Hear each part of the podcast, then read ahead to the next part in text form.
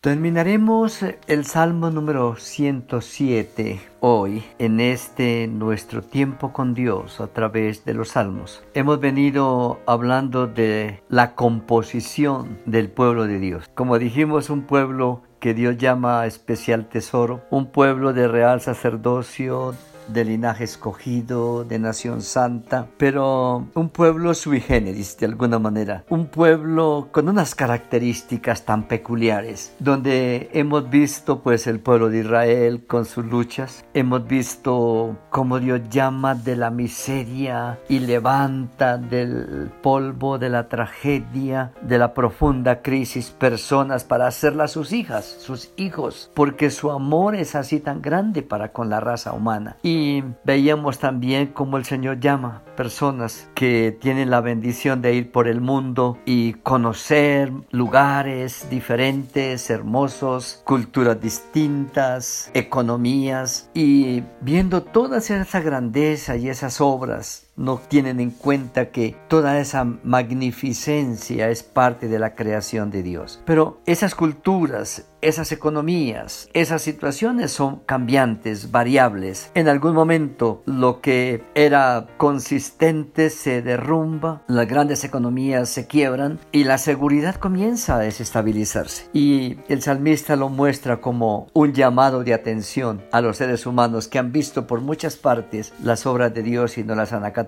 pero lo usa Dios como un medio para llamarlos al conocimiento de su verdad y veíamos cómo, ah, versículo 28, claman a Jehová en su angustia y luego Él los libra. Cuando venimos ya al versículo 33 hacia el final, Él dice, Él convierte los ríos en desierto y los manantiales de las aguas en sequedades, la tierra fructífera en estéril por la maldad de los que la habitan. Una de las sentencias grandes y dolorosas de después del huerto es que Dios le dice a Adán, maldita será la tierra por tu causa. Pero mucho más doloroso y una sentencia más cruenta es la que el Señor le dice a Caín, maldito serás de la tierra. Es decir, es la lucha que comienza para la supervivencia, donde el Señor está hablando y recordando con sudor. Ganarás el pan, sacarás el pan de la tierra, luchando y sufriendo todos los días. Y aquí habla de los fenómenos naturales, como la tierra que era cultivable, que era pródiga, se va convirtiendo en una tierra inculta, estéril, una tierra que no produce, como el agua que es bendición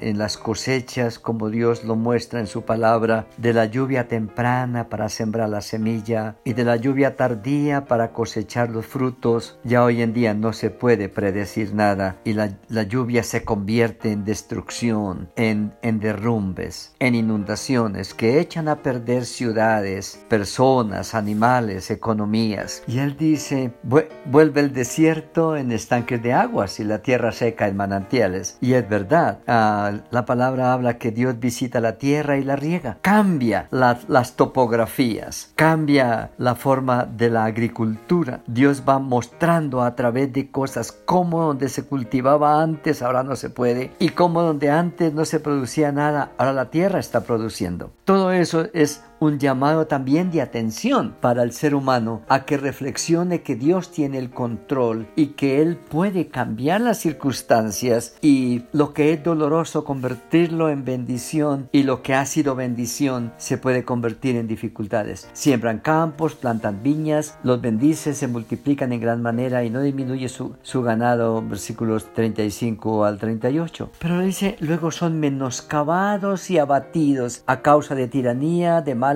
y congojas. Está hablando, a veces hay una economía bonita, a veces las cosas están marchando bien, pero vienen cambios políticos tan serios, dictaduras, anarquías, malos gobiernos, opresión, desatención a los gobernados, mal, malos salarios, mala salud, mala educación, mala seguridad y toda esa economía que parecía estable a causa de las malas administraciones se empiezan a socavar y comienza el sufrimiento. Y hemos visto naciones con esas circunstancias que antes, otrora, era una economía muy buena, una economía casi imponente que el mundo admiraba y hoy van siendo reducidos a la pobreza. Son menoscabados. Él esparce menosprecio sobre los príncipes y les hace andar perdidos, vagabundos y sin camino. Está hablando de cómo Dios le da a cada gobierno, a cada país el gobierno que se merece. Hombres tiranos, hombres injustos, hombres violentos y agresivos. Pero Dios dice, es una manera de llamar la atención al ser humano porque les he provisto de grano y de vino, de aceite y de miel, y no han reconocido que yo les daba todas estas cosas y se enorgulleció su corazón y se apartaron de mí. Por lo tanto, comienza a recoger los recursos otra vez, a recoger lo que él había entregado en manos de, del el ser humano y que fueron malos administrados por la incorrecta mayordomía de sus líderes. Entonces, ese es un llamado para que el ser humano se vuelva a Dios. Vemos que los gobiernos cambian de mano, levanta de la miseria el pobre y hace multiplicar las familias como rebaños de ovejas. Y termina diciendo, ese panorama que se plantea en este salmo vale la pena pararle bolas, vale la pena poner atención, miren lo que está pasando, aprendan a leer su entorno, lean los tiempos para que puedan evaluar y buscar la respuesta en el lugar correcto, porque en medio de los cambios y las circunstancias, solo el Señor tiene la respuesta correcta. Véanla, véanlo los rectos, versículo 42, y alégrense, pero los malos cierren la boca. Está diciendo, en momentos tan duros como estos, los que no conocen a Dios blasfemian, blasfeman, maldicen la suerte, critican,